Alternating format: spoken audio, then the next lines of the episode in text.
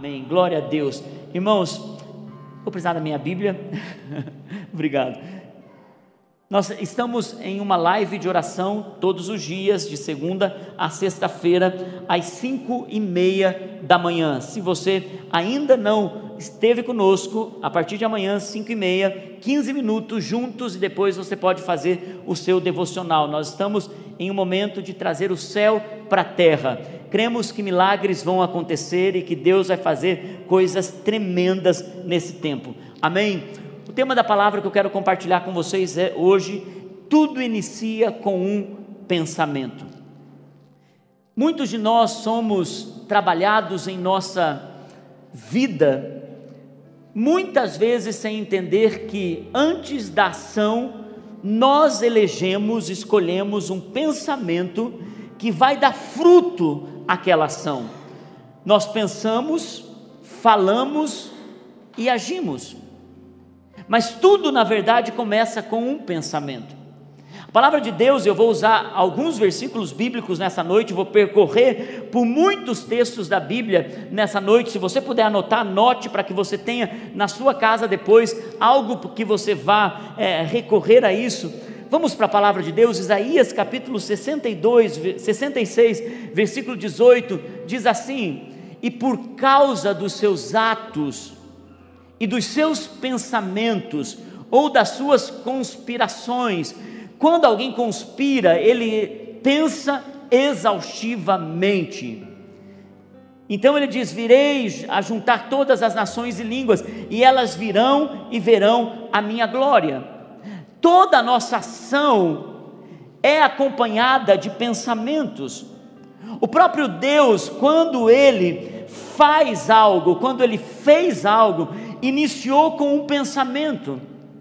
Os planos de Deus, os propósitos de Deus, eles são gerados pelos pensamentos de Deus.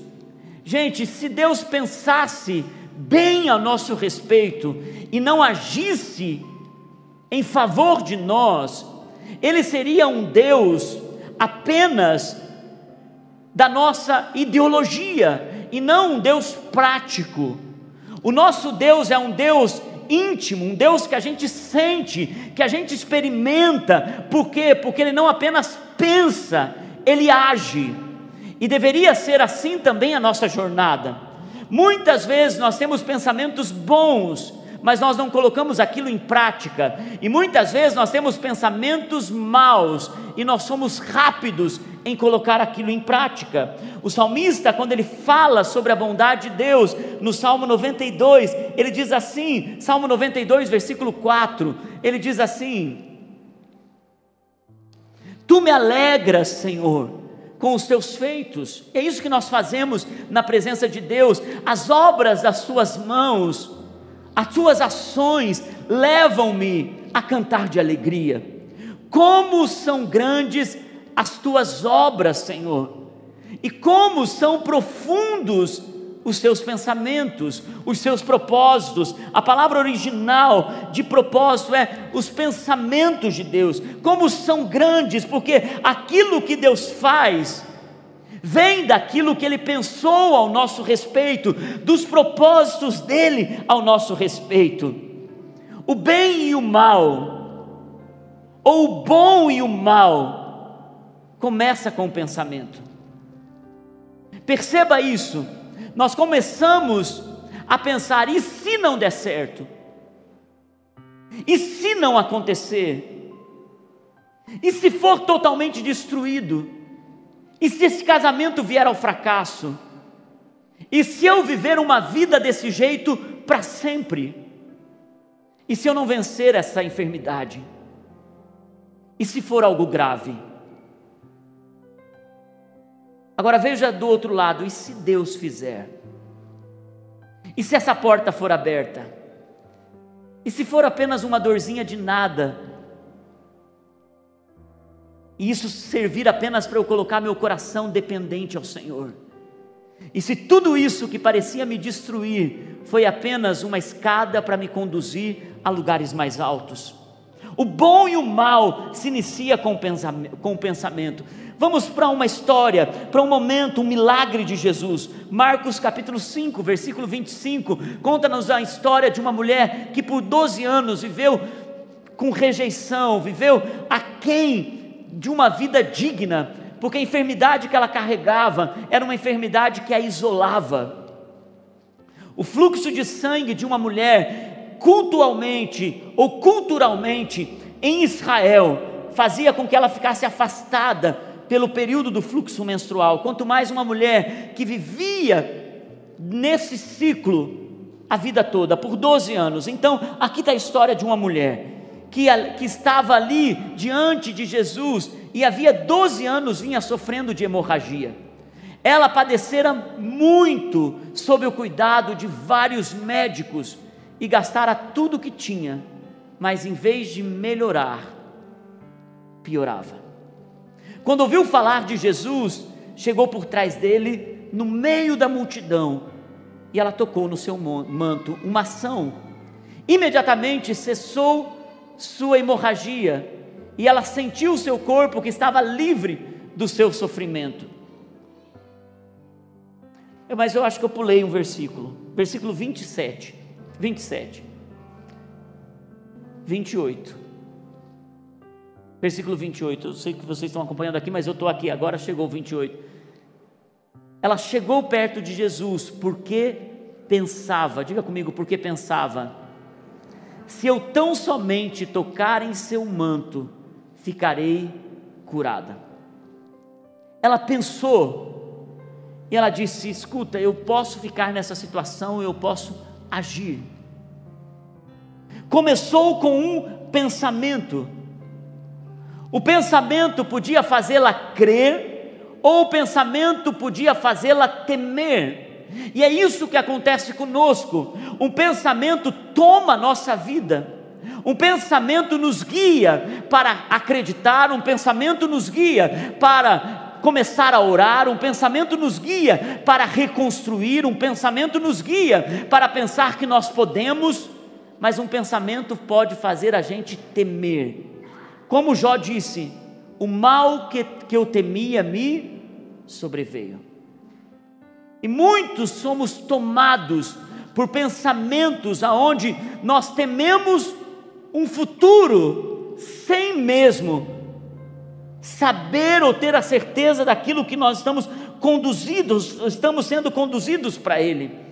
Em Mateus capítulo 8, versículo 13, Jesus está dizendo para o centurião: ele diz: vá, como você creu, assim acontecerá. Vá, como você creu, assim acontecerá. Gente, aquilo que nós cremos vai nos alcançar. E toda crença, ela vem de pensamentos que tomam a nossa mente. Tem pessoas que têm uma mentalidade de escassez, nunca vai dar certo. Tem pessoas que têm uma mentalidade de abundância e eles estão preparados para desfrutar, e essa pessoa encontra em seu caminho bondade, portas abertas, segurança, por quê? Porque aquilo que nós cremos acontece. E eu quero então entrar numa jornada com vocês de três valores, três princípios que nos ajudam a iniciar pensamentos de bênção em nossa vida e um cuidado para que você tenha, porque um pensamento mal pode te conduzir a um lugar de destruição. Diga comigo, fazer a vontade de Deus inicia com um pensamento. Todos nós queremos que a vontade de Deus aconteça em nossa vida. Mas toda a vontade de Deus inicia com um pensamento. E muitas vezes esses pensamentos vêm de forma muito simples com atitudes simples. Às vezes você está no teu cotidiano, você está no teu trabalho e de repente vem um pensamento: eu preciso começar algo novo. Vem um pensamento, sabe que eu sou inclinado para esse tipo de profissão. Porque o propósito de Deus, a vontade de Deus, ela começa plantando uma semente de um pensamento em sua vida. E quando nós percebemos, nós estamos abraçando o propósito de Deus, porque nós começamos a pensar em algo que nos destrava, nos guia por um caminho novo. Um pensamento pode nos paralisar ou pode nos conduzir a algo novo. Eu me lembro quando eu tinha 10 anos de idade, minha família não era uma família cristã. Meu avô era pastor, mas ele morreu quando minha mãe tinha 6 anos de idade. Minha mãe e meu pai estão aqui no culto, mas eles não educaram a gente numa fé, numa religião. E aos 10 anos veio um pensamento: eu preciso de uma religião, preciso ir para uma igreja. Eu estava numa creche, então começou um, um movimento nessa creche, conversei com a, com a, com a professora e ela e falei, olha, eu, eu gostaria de ir para a tua igreja, uma católica fiel. E ela disse, sim, você é tua madrinha então. Começou a me levar para a igreja. Ela disse que ia me batizar, ia me passar pelo processo da comunhão, da crisma. E eu estava super animado, estava frequentando até reuniões com 10 anos os congregados marianos. E a história, o restante da história vocês sabem. Nesse processo, quando eu tinha 12 anos de idade, uma mulher se mudou do lado de casa e ela pregou o evangelho para mim, me ganhou para Cristo. E nesse pensamento de querer escolher uma religião, me fez buscar algo novo. E aos 12 anos, Jesus me encontra, porque já era a vontade dele, ele mesmo colocou o pensamento numa criança de 10 anos. E é por isso, gente, que não há limitação para Deus fazer com qualquer pessoa que seja. Deus pode mudar uma família com uma criança de 10 anos. Deus tem um futuro para uma, uma igreja, para uma cidade, quando um pensamento entra em uma pessoa. Da mesma forma, muitas pessoas, e eu já ouvi tantas pessoas dizendo: sabe, pastor, eu passei aqui na frente, me veio um pensamento, preciso entrar nessa igreja. E a primeira coisa que moveu ela a vir aqui foi um pensamento de querer conhecer essa igreja.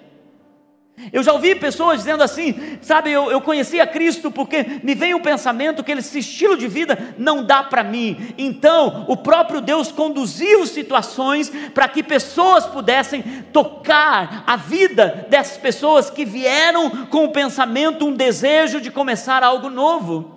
Eu me lembro que quando eu já tinha uns 22 anos de idade, estava bem estabelecido no Boticário. Gente, na época trabalhava com departamento financeiro, já estava por muitos anos nessa empresa. E eu estava ganhando, minha carteira está lá só como lembrança e memória daquele tempo. Com 22 anos, estava ganhando 10 salários mínimos. Pense uma pessoa hoje ganhar 10 salários mínimos já é uma benção. Na época eu não sabia o que era necessidade, mas eu estava trabalhando com números, sentado em uma empresa onde eu cresci desde, desde novinho como um, office boy. Mas eu olhava para aquilo e eu pensava: isso não é para mim, isso não serve para mim. E quando eu estava na igreja, eu pensava: puxa, eu acho que eu tenho um chamado, é para isso que eu fui chamado e abrir mão daquilo, uma estabilidade, para vir para viver do ministério. E os primeiros dias da igreja foram muito difíceis. Foram dias de muita privação, foram dias de salários muito baixos. E com família agora. Tinha uma abundância quando solteiro, agora tenho uma esposa, um bebezinho, e com um salário muito baixo, mas nunca eu pensei, queria voltar para lá. Porque diante dos desafios e das batalhas, meus pensamentos diziam: eu nasci para isso. É para isso que Deus me chamou. Um pensamento faz você se mover para algo novo. Deus começa com um pensamento, porque os pensamentos dele sobre a nossa vida são incríveis. E às vezes esses pensamentos vêm em momentos tão simples. Segundo Reis, capítulo 5, versículo 3, nós vemos a história de um comandante sírio chamado Namã, e uma das suas servas, uma escrava, uma menina, ela pensa, e um pensamento traz a resposta para um problema. Um dia essa menina disse à sua senhora, porque ela pensou: se o meu senhor procurasse o profeta que está em Samaria, ele o curaria da lepra. Sabe aqueles pensamentos que o próprio Deus coloca em você? E se você começar um negócio novo? E se você esquecer o passado? E se você deixar para trás? E se você deixar essa faculdade e começar uma outra, porque você nasceu para isso? E se você desistir de ter o controle das coisas e deixar a cura de Deus te conduzir para o propósito dele na sua vida? E se? E às vezes esses pensamentos vêm nos momentos simples. Os pensamentos vieram para essa menina no momento que ela estava trabalhando, então ela pensa, e se o meu Senhor, e ela fala para o Senhor, porque um pensamento sem ação ele é inútil. Ela fala para o seu Senhor e o seu Senhor faz o quê? O seu Senhor então decide procurar o profeta. O profeta manda ele se banhar no Rio Jordão, e o resto da história é que ele foi limpo da lepra porque obedeceu uma resposta profética. Teve uma resposta profética. A segunda coisa que eu quero entregar para vocês nessa noite: perseverar na vida e viver uma vida sem erros, é ouvir um pensamento.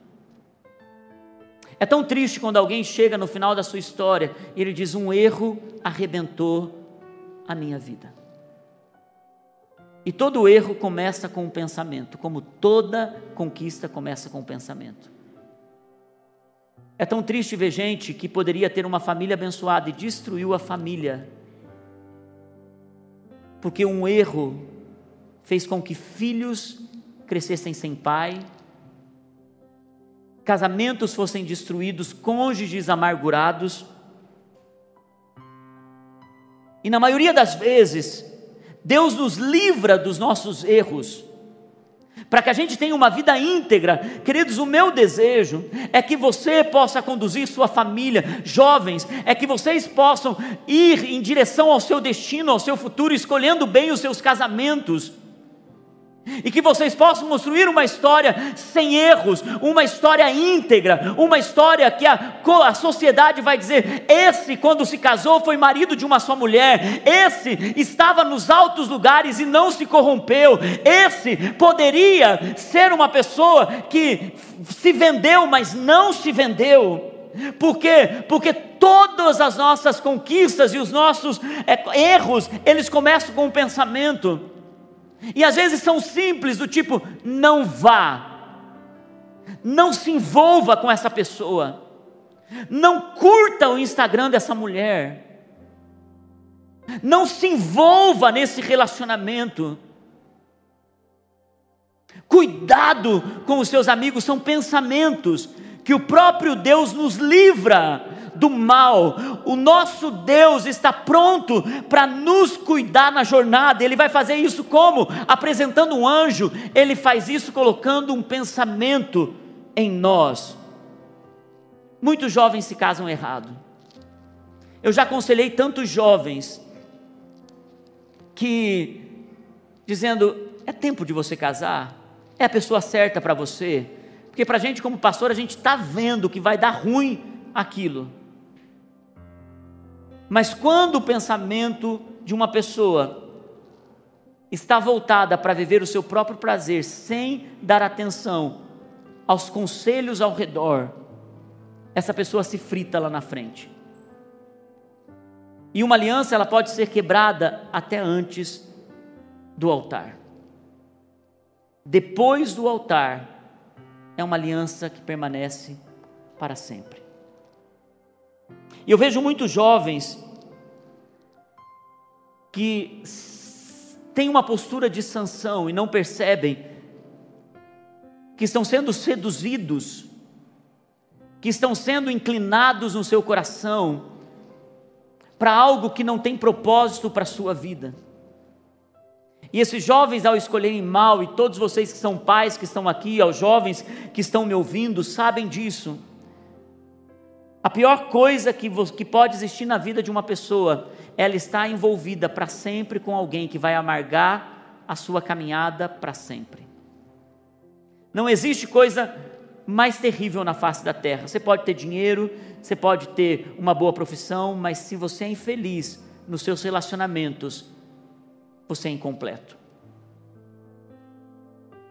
E uma das coisas que a gente precisa entender é que Deus também vai colocar pensamentos e conselhos através de pessoas que nos amam.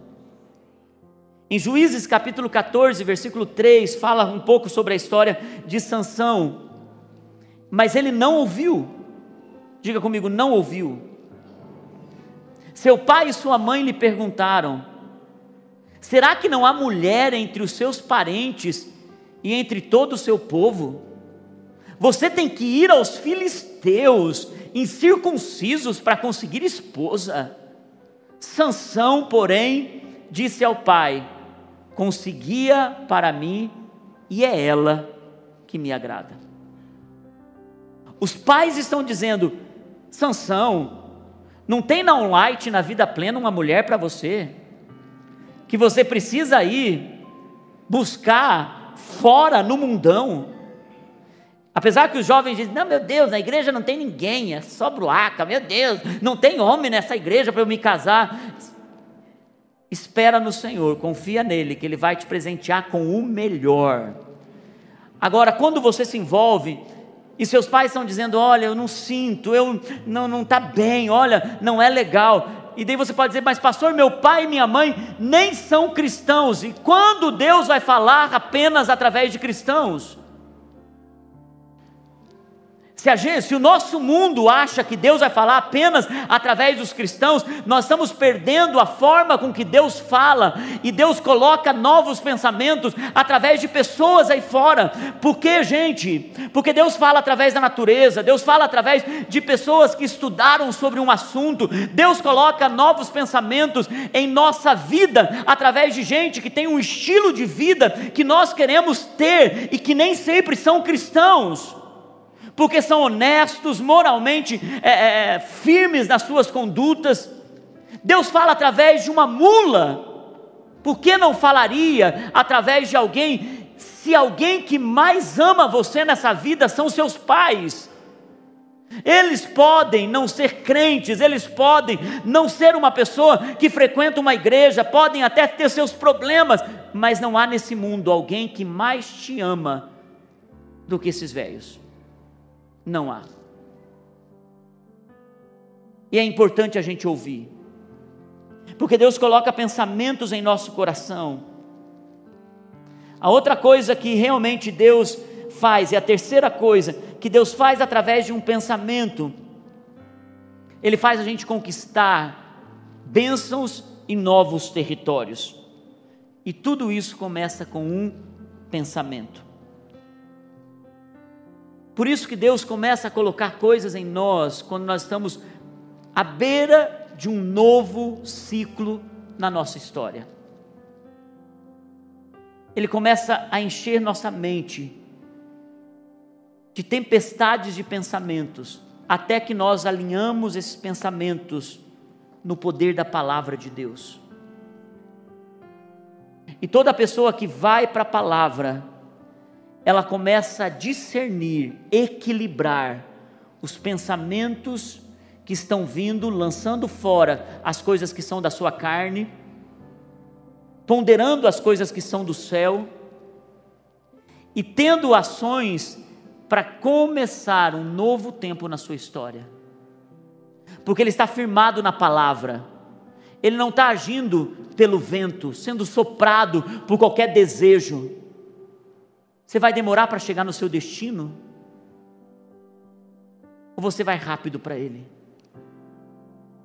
E quando você está na palavra, o próprio Deus começa a limpar os seus pensamentos, até que os pensamentos dos céus se tornam tão fortes que você não consegue segurar. É lindo ver um jovem à busca das suas experiências, mas quando uma pessoa deixa de ir para a palavra, ele se torna um adulto maduro correndo para todo quanto é lado, porque ele não coloca os seus pensamentos em ordem. E toda a conquista de coisas, de bênçãos, começam com uma luz, um pensamento no seu coração e na sua mente. Quando o povo de Israel foi para conquistar Jericó, eles invadem Jericó com espiões. De forma secreta eles entram, eles encontram uma mulher chamada Raabe. Preguei sobre ela algumas semanas atrás. E quando eles estão na casa de Raabe, Raabe que foi uma chave de Deus para a conquista da cidade, e ela recebe a recompensa por ter obedecido um pensamento, porque ela de alguma forma estava ali já pensando no Deus que ela não conhecia. Olha o que diz Josué capítulo 2, versículo 8 e 9. Antes de os espiões se deitarem, Raabe subiu ao terraço e lhes disse: Eu estava pensando, e eu sei que o Senhor deu a vocês esta terra.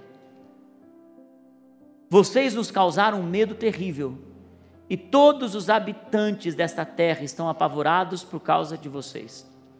Quando ela disse, Eu sei que Deus deu essa terra para vocês, é porque ela pensou, pensou. E o pensamento dela fez ela se mover. Sabe o que eu acho incrível? Até o mundo sabe o que Deus tem de bênção para nós. E muitas vezes nós não reconhecemos isso. Nós cantamos, o Simon cantou essa canção dizendo: você não precisa provar nada, porque Deus já te aprovou. Deus já te escolheu. Deus já te ungiu. Deus já te separou. E muitas vezes nós queremos ficar provando para as pessoas uma coisa que Deus já nos deu. E é por isso que a chave, gente, que Deus vai nos dar, e Deus vai colocar pensamentos, e quando você for para a conquista, quando você chegar num lugar, quando você estiver entrando para o plano de Deus, e eu quero ousadamente no Espírito dizer isso, quando você chegar em um lugar, até as estruturas que teriam que passar por processo vão cair, porque, porque lá dentro Deus já colocou o pensamento numa pessoa dizendo: vem alguém aí, dê favor para essa pessoa, e Deus vai te favorecer quando você menos esperar. Deus vai te dar conexões quando você menos esperar. E quando você perceber, você vai dizer: gente, quem abriu essa porta? Como isso aconteceu comigo? Como poderia acontecer isso? Porque o próprio Deus já foi à tua frente, porque o plano de conquista é Deus que coloca pensamentos em você e em outros para te dar favor. Eu estava pensando numa situação enquanto eu estava adorando. Porque nós somos cheios de pensamentos em todos os lugares, sim ou não? Às vezes a gente pode estar adorando aqui, de repente nossa mente está indo para muitos outros lugares. E eu estava pensando numa situação, eu estava pensando, puxa, tem gente impedindo que algo aconteça. E de repente o Senhor falou comigo: quem você acha que pode impedir a minha vontade, Márcio? Você acha que há homem, a mão humana, que pode impedir alguém de ser promovido, de ter destaque. Queridos, os pensamentos de Deus, quando são estabelecidos, não há homem que possa impedir.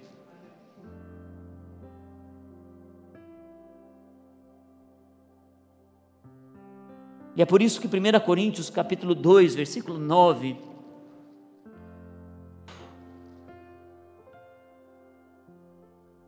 A palavra de Deus diz, como está escrito: olho nenhum viu, ouvido nenhum ouviu, mente nenhuma imaginou que Deus preparou para aqueles que o amam.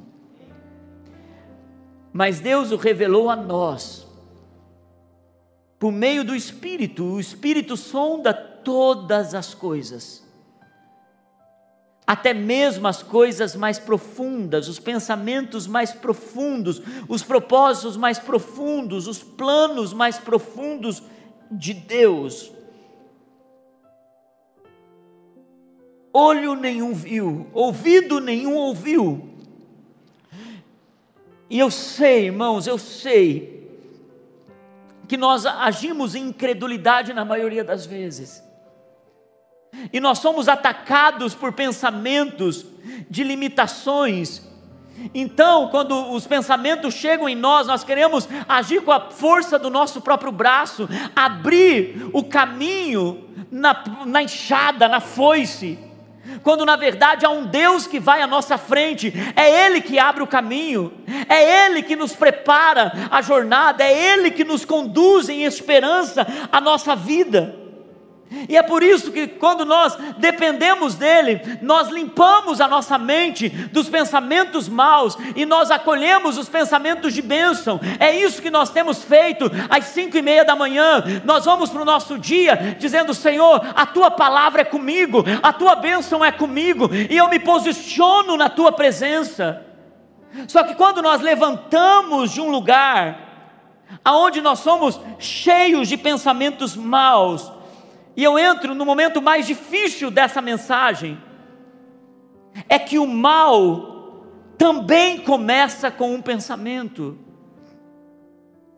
Atitudes que vão destruir a sua vida, que vão te conduzir a lugares de trevas, também começam na sua mente. Em Gênesis capítulo 50, versículo 20, nós vemos José conversando com seus irmãos e olhando para trás e vendo a sua história, e José diz: Vocês pensaram o mal contra mim, porque primeiro você pensa, você planeja e você age.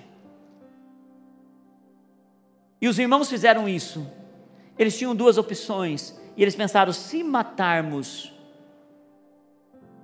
esse sonhador, e alguém se levanta e diz: melhor não matar, joguemos na cova e vendamos ele como escravo para os mercadores.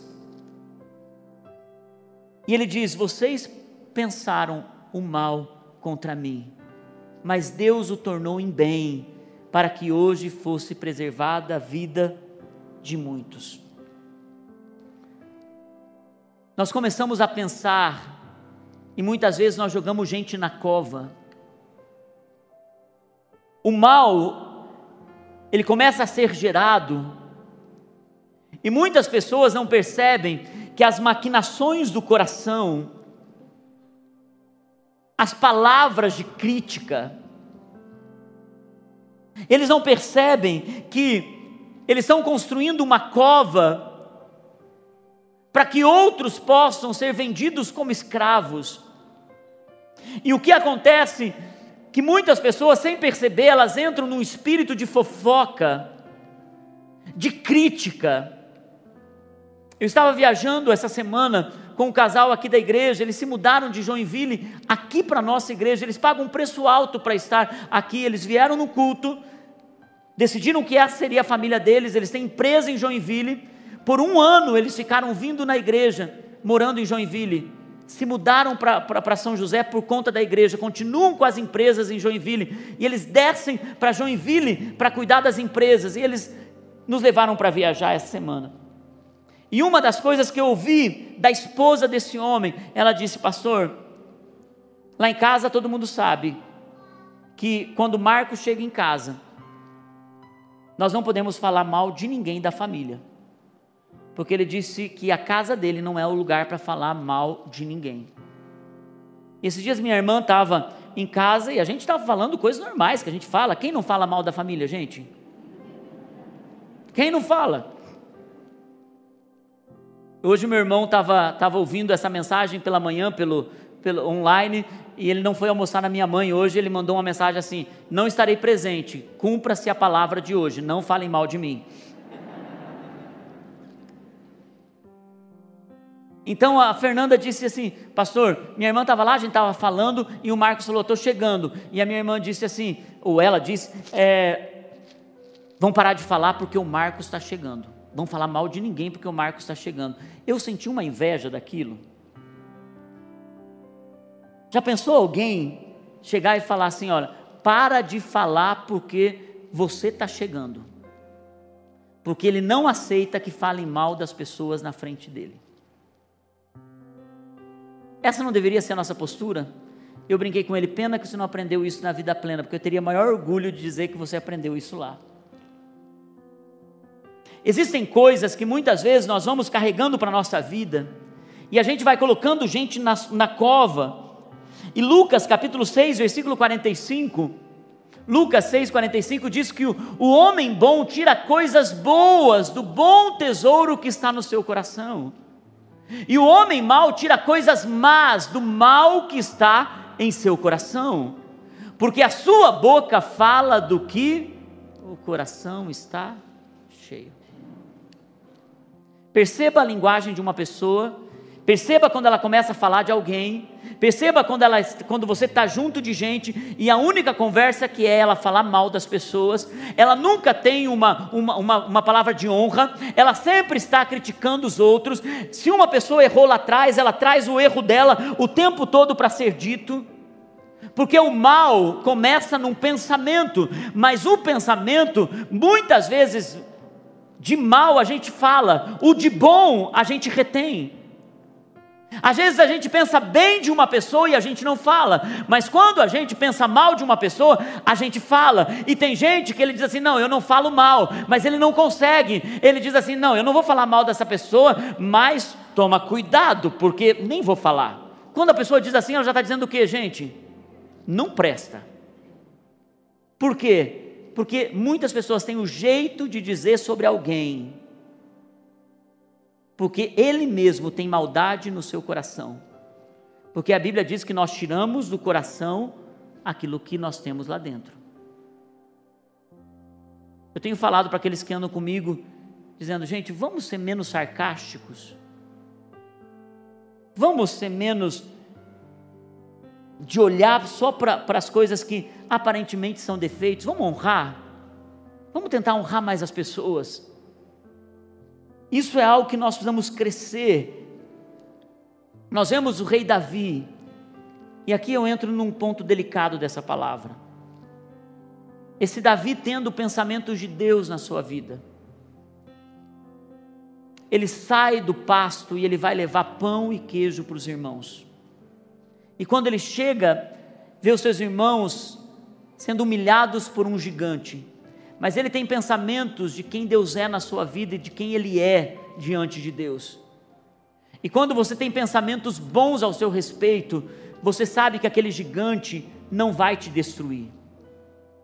E você tem coragem de enfrentar as batalhas. A Milene, o pai dela estava contando para a gente qual foi a reação da Milene quando ela disse, o médico disse, um câncer está tomando o seu estômago, o seu pulmão.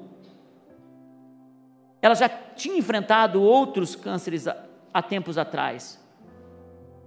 Já tinha tido, já tinha feito uma cirurgia do pulmão e disse que o pai dela ficou impressionado. Ela chorou uma vez e todo o restante do processo ela só declarava cura, só declarava bênção. Diz que ele ficou impressionado com aquilo e diz que eles mesmos, abalados em casa, mas ela firme na fé. Porque ou nós enchemos o nosso pensamento de temor, ou nós enchemos o nosso pensamento de, me, de, de medo, ou enchemos ele de fé. Nós escolhemos. E Davi encheu seu coração, seus pensamentos, e eu vou destruir esse gigante. Davi, quando ele colocou o desejo no seu coração de construir um templo para Deus, ele começou fazendo um tabernáculo. Ele começou juntando músicos, ele pensou, Deus merece isso, e ele agiu. Quando Davi viu que havia ausência da presença, ele diz: Vamos trazer a arca da presença aqui para o tabernáculo, porque ele pensou como agradar a Deus e ele agiu para agradar a Deus, ele pensou em como servir a Deus. Que homem incrível, Davi! Mas Davi, em um momento da sua vida, deixou o mal entrar em seus pensamentos. Em segundo Samuel, capítulo 11, fala sobre um tempo de primavera. Era mais fácil ir para a guerra na primavera, porque o sol do verão era escaldante, o frio do inverno era aterrorizante. E na primavera, e muitos de nós enchemos o nosso pensamento de coisas más em momentos que estamos relaxados. Na primavera, época em que os reis saíam para a guerra, Davi, ao invés de ir para a batalha, enviou Joabe com seus oficiais e todo o exército de Israel. E eles derrotaram os amonitas e cercaram Ramá. Mas, diga comigo, mas Davi permaneceu em Jerusalém.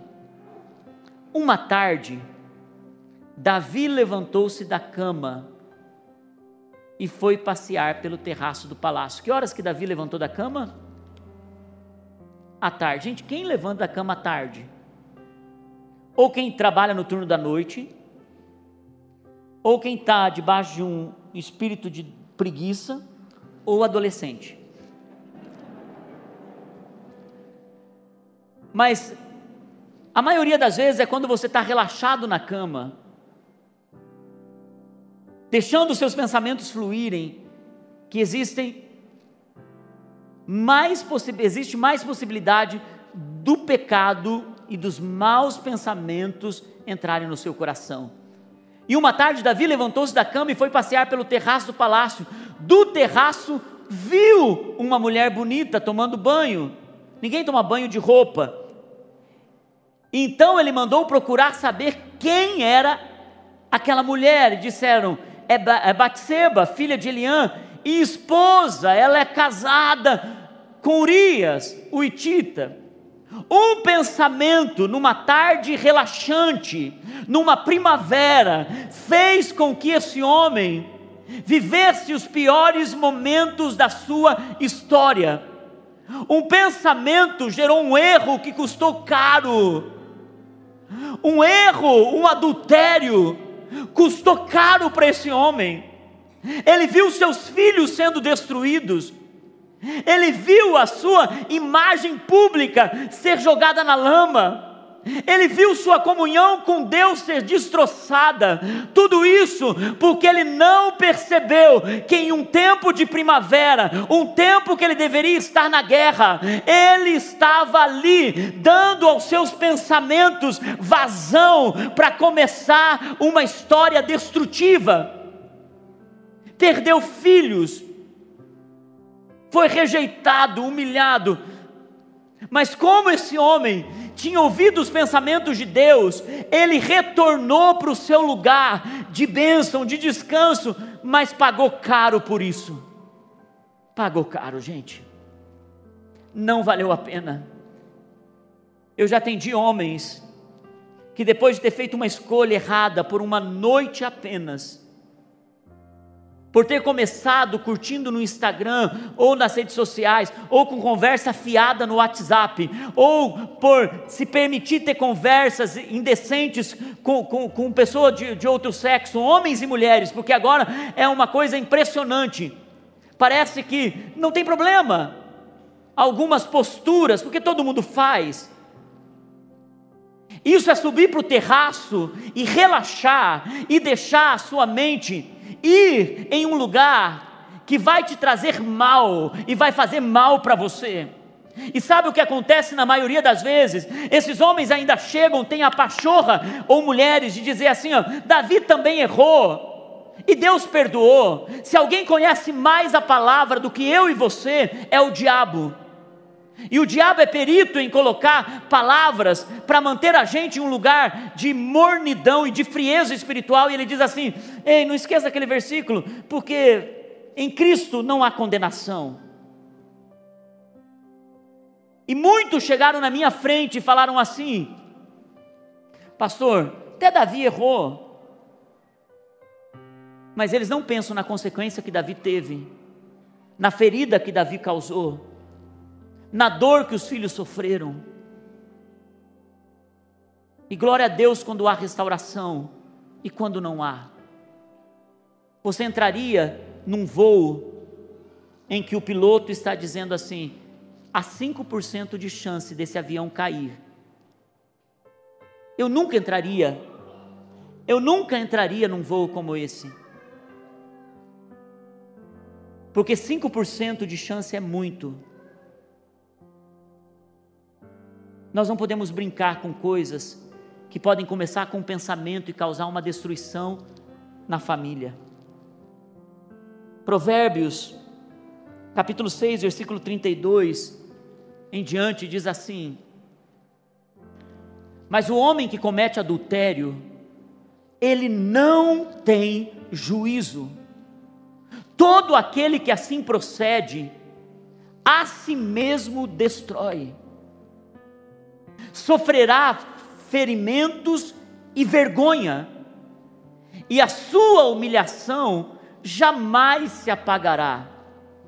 Pois o ciúme desperta a fúria do marido que não terá misericórdia quando se vingar. Não aceitará nenhuma compensação, os melhores presentes não o acalmarão.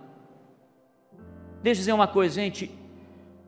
As redes sociais demonstram pessoas que escolheram pra, pela quebra do casamento, como se a vida fora do casamento fosse algo incrível. Viagem para cá, viagem para lá, e a pessoa parece que está melhor depois que destruiu uma família. Não se engane. A Bíblia é mais certa do que o Instagram. E o final da vida de toda pessoa que faz essa escolha, nós temos todos os exemplos bíblicos para demonstrar. É destruidor, é vergonhoso. Pastor, por que você está falando isso em um ambiente onde supostamente deveríamos ter pessoas fiéis ao seu casamento? Por quê? Porque um bom pai senta com seus filhos e alerta eles a respeito do mal. Eu faço isso com meus filhos falo isso sobre a bebida, falo, isso sobre as amizades, porque é melhor aconselhar antes do que chorar depois.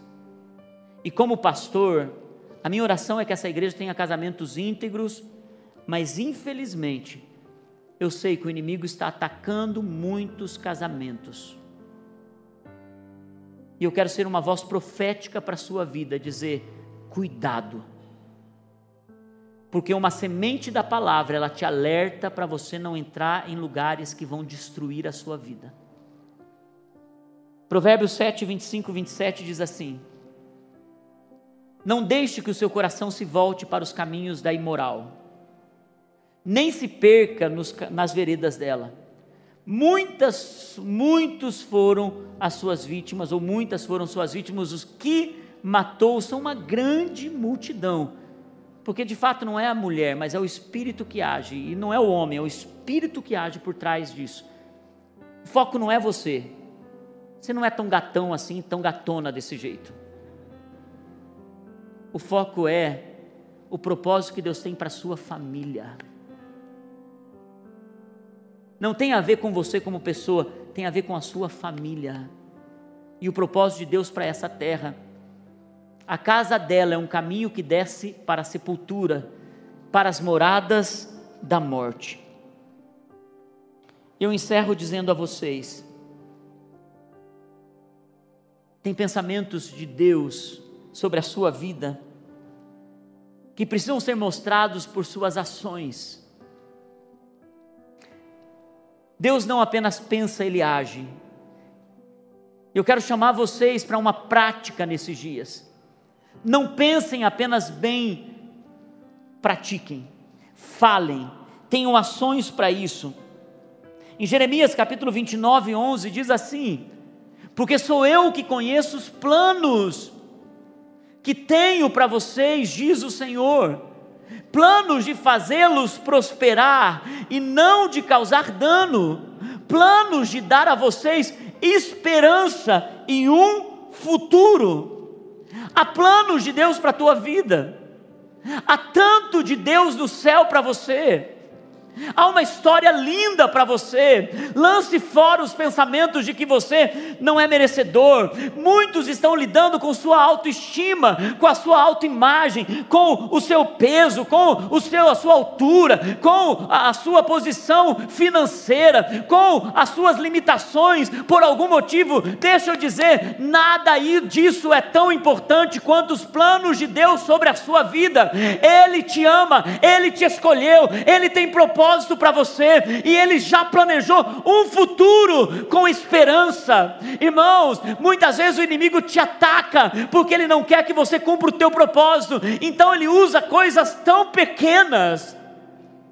O ano passado, em julho mais ou menos, foi o momento de maior luta que nós tivemos pessoal Eu compartilhei isso em uma série de mensagens o ano passado. Eu nunca fui tão atacado na minha mente.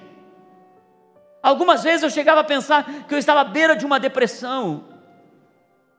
Eu nunca disse nesse altar que eu estava em depressão, mas disse que achei algumas vezes que estava à beira desse lugar. E algumas pessoas até saíram nas redes sociais dizendo assim: ah, o pastor da vida plena teve depressão. É impressionante o que eu falo aqui se torna uma coisa absurda lá fora, comentada em salão de beleza.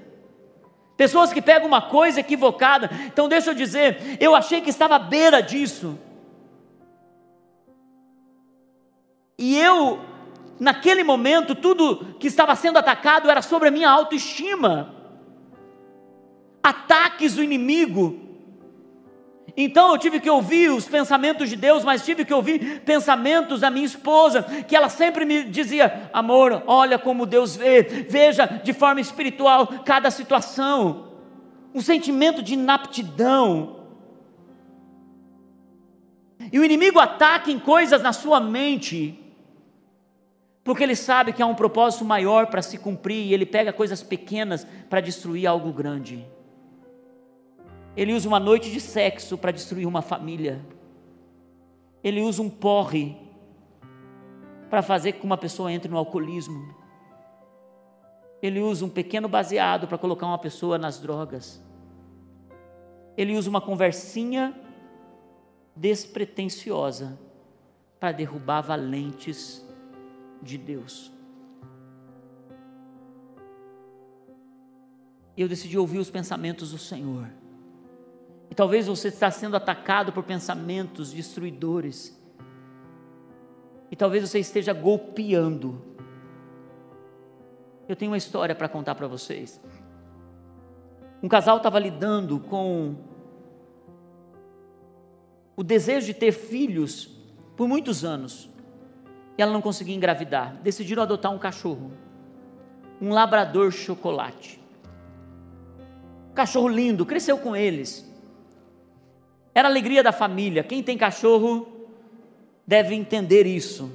É, você quer cuidar, ainda mais se não tem filhos, tudo é para o cachorro. E aquele cachorro foi crescendo e de repente eles tiveram a notícia de que ela estava grávida. Eles celebraram quando o bebezinho nasceu e chegou em casa, o cachorro ficou com ciúme do bebê. Eles tiveram que lidar com aquilo e o menininho começou a crescer, a criança começou a crescer, lá para os sete meses de idade, o cachorro começou a, a ficar na beira da porta. Eles tinham maior cuidado, porque percebiam que o cachorro tinha algum tipo de ciúme. E de repente o cachorro começou a ficar mais perto do berço.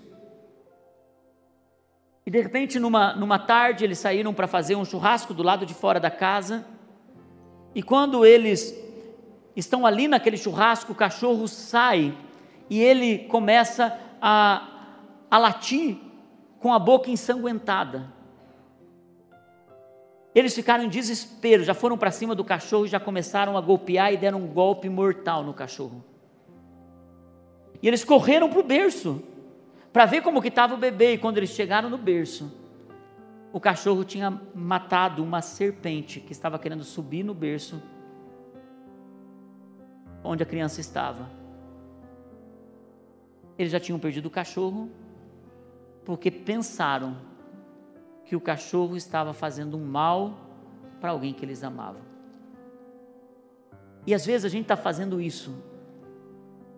Às vezes a gente está golpeando,